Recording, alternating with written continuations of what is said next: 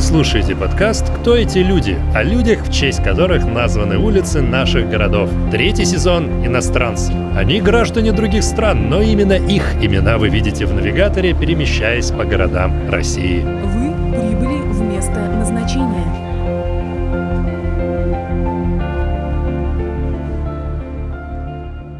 Амилкар Кабрал – революционер, политический деятель. Площадь Амилкара Кабрала находится в Восточном административном округе Москвы на территории района Вишники и носит имя нашего героя с 1974 года. Амилкар Кабрал родился в 1924 году в небольшом городе Бафата в Португальской Гвинее. Португальская Гвинея находилась в Африке и была колонией, основанной португальцами в конце 19 века. Амилкар Кабрал родился в семье богатых землевладельцев и был назван в честь Гамилькара Барке, отца карфагенского полководца Ганнибала. На родине Амелкар принадлежал к высшему классу, и его права ничем не отличались от прав португальцев. Он получил хорошее образование, закончил агрономический институт в Португалии. Кабрал хорошо понимал и любил португальскую культуру, но никогда не забывал о своих африканских корнях. Совместно с другими студентами он организовал несколько молодежных движений. Дом студентов Португальской империи, Дом Африки и даже Центр африканских исследований. В это время судьба свела Амелкара с Анной Марией. Вскоре влюбленные поженились. После окончания вуза Амилкар работал в Португалии еще два года, хотя работал это громко сказано. Но вообще это время он потратил больше на написание очерков о традициях своей родины – Кабо-Верде. Вернувшись в Гвинею, он сразу получил хорошую работу агрономом. Путешествуя по всей стране, как агроном, он столкнулся лицом к лицу с ужасами колониального господства. Это повергло его в настоящий шок. Кабрал осознал, что, несмотря на свои привилегии, он и сам был выживающим. В его сознании произошел резкий переворот. Я был агрономом и работал под началом европейца, о котором каждому было известно, что он один из самых глупых людей в Гвинее. Я мог бы с закрытыми глазами научить его тому, как надо работать, но он был господином. Это незначительный факт, но он многому учит. Данный пример имеет первостепенное значение при определении того, как зародилась первоначальная идея борьбы. Его борьбы. Идея независимости Гвинеи завладела Амилкаром еще в университете. Правительство Португалии под началом диктатора Антониу Салазара ни в коем случае не хотело выпускать колониальные территории из своих рук.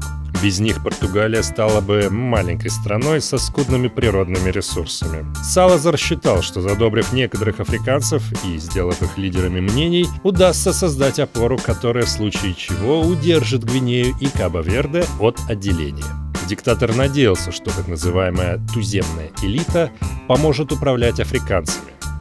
Однако эта система дала сбой. Амилкар и был той самой туземной элитой. Его семья вела европейский образ жизни, владела в совершенстве португальским языком, он получил европейское образование. Но именно в Европе он познакомился со своими будущими единомышленниками, такими же элитными туземцами, как и он сам. Вместе они стали читать революционную литературу, изучая опыт других стран, сам Салазар сделал их главными инструментами для борьбы за независимость. Почти все лидеры национально-освободительных движений Африки были выходцами из элиты. В 1953 году Кабрал создал движение за национальную независимость Гвинеи. Властям Португалии это не очень понравилось, и они выслали Амилкара из страны. Он имел право на посещение родины не чаще одного раза в год, чтобы проведать близких. Как раз в одну из таких поездок к родным Амилкар со сводным братом Луишем Кабралом создали подпольную африканскую партию независимости. Задача этого движения было отделение Гвинеи и островов от португальских колоний, создание отдельного независимого государства. Не все африканцы мечтали о независимости. Некоторым нравилось жить в тени сильного и властного отца. Один из основных этносов Гвинеи, Фульбе, поддерживали португальцев и не хотели независимости. Да и в целом обычные крестьяне и коренные гвинейцы были не очень настроены к участию в антиколониальной борьбе. Элитный Кабрал не знал, как убеждать этих простых людей присоединиться к освободительному движению. Но он не обладал большим опытом общения с необразованными гвинейцами и имел о них лишь теоретическое представление. Руководство его партии состояло в основном из уроженцев Кабаверда, креолов и баланте. Представителей Фульбе там не было. Но его организацию поддержал президент французской Гвинеи Ахмед Секу Туре. Он попросил уточнить в названии партии о независимости каких регионов Африки конкретно идет речь. Ведь большая часть Африки и так независима, иначе чьим президентом являлся сам Секу Туре. Вопрос уладили, обиды были забыты, организация стала называться Африканской партией независимости Гвинеи и Кабо-Верде. После этого Ахмед Туре даже предоставил штаб в столице своего государства, Конакри. Кабрал и основной штаб стали жить и базироваться там. В 1961 году Амилкал Кабрал поехал в Советский Союз для встречи с руководством страны. Власти союзов были рады оказать содействие в борьбе за независимость региона, ну, чтобы усилить свое политическое влияние в Африке. В январе 1963 года в Африке началась вооруженная борьба за независимость по приказу Амилкара Кабрала.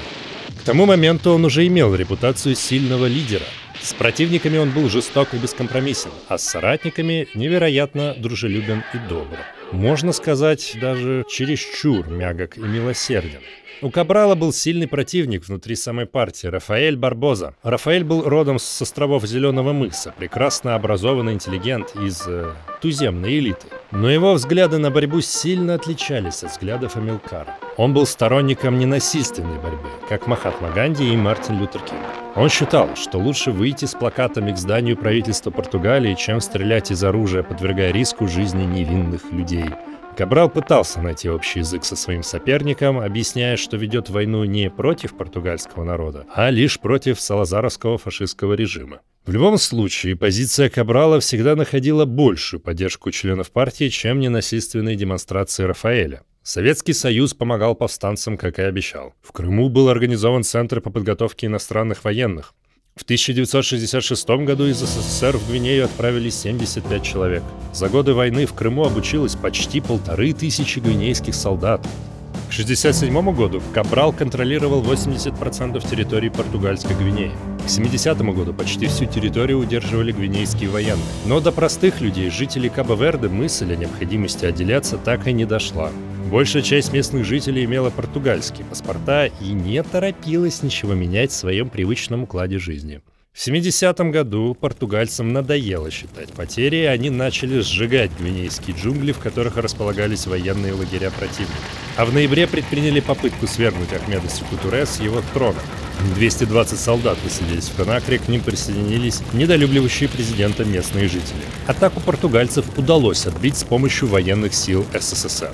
В 1973 году случился инцидент, который повлиял на весь ход событий. Если говорить о судьбе Амилкара. Как уже было сказано, он был мягким начальником.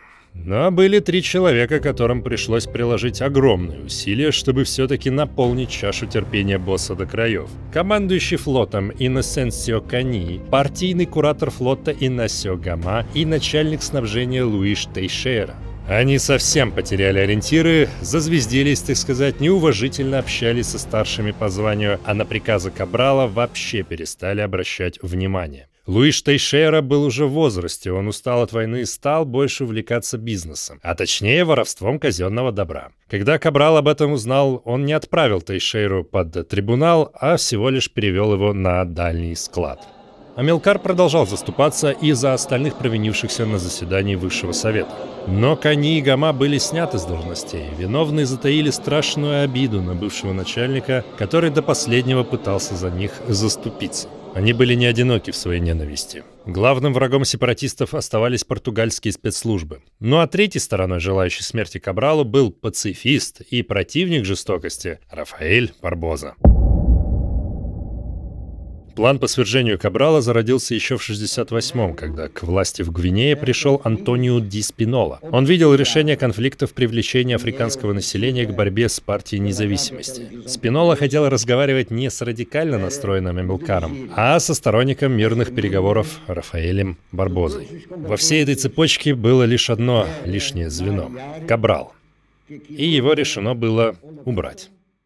Это стало первоочередной задачей для спецслужб. Именно с помощью президента Спинола в Лиссабоне был утвержден план под кодовым названием «Рафаэль Барбоза» по имени желаемого для Португалии лидера партии. В тюрьме были завербованы бывшие участники революционного движения, их выпустили и внедрили обратно поближе к Кабралу.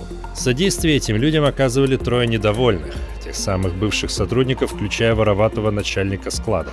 Служба безопасности Кабрала вычислила подозрительных лиц, тех самых агентов, но Амилкар не разрешил принять серьезные меры, а лишь посадил их под домашний арест, где они продолжали плести заговор. Агенты Пидей постоянно следили за передвижениями Амилкара благодаря предателю, телохранителю Нджаю. Это был еще один ленивый, беспринципный лоботрез, которого милосердный Кабрал пожалел и не стал увольнять. Вечером в январе 1973 года Кабрал вместе с женой возвращались из польского посольства в Канакре. При них не было ни охраны, ни оружия. Нджай позаботился об этом. На партийной базе машину Амилкара остановил заговорщик Иносенсио Кани. Вот как все происходящее описывала Анна-Мария. Амилкар остановил машину, я вышла. Он хотел отъехать к гаражу, но тут появился джип с ярко включенными фарами. Из него вылез Иносенсио с револьвером и еще двое с автоматами.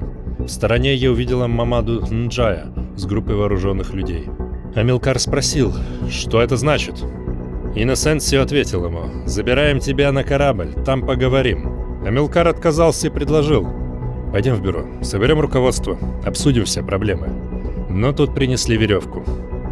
«Вы меня не свяжете», — сказал Амилкар. «Можете меня убить, но я не дам себя связать». Кани выстрелил в бок Кабрала, тот упал, начал звать жену и обличать предателей. Один из них по приказу Кани расстрелял Амилкара. Ему было 48 лет.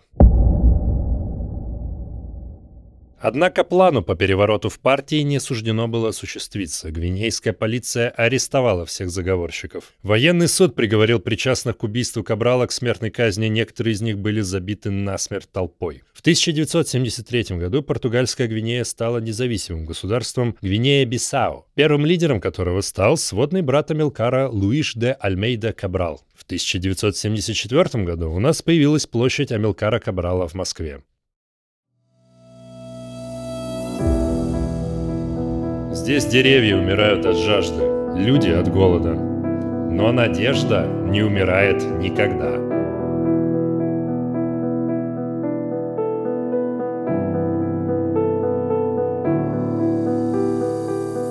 Третий сезон подкаста «Кто эти люди?» осмыслил и озвучил Денис Николин. Если вам понравился третий сезон подкаста «Кто эти люди?», вы также можете послушать первые два сезона на сайте hiddenfaces.ru, а также на всех музыкальных платформах Яндекс.Музыка, Apple Music и другие. Спасибо за внимание и до новых встреч!